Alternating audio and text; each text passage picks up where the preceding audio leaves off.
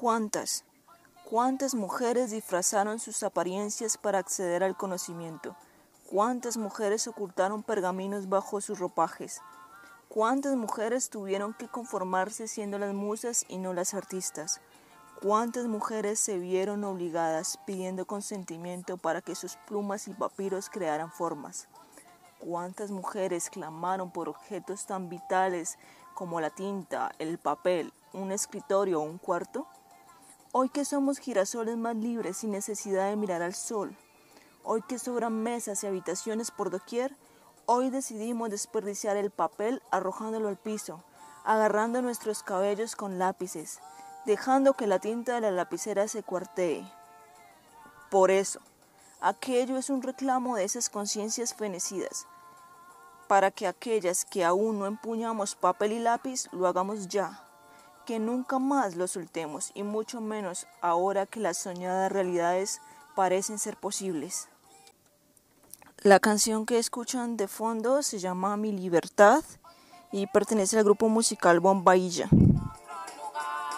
Escúchenla.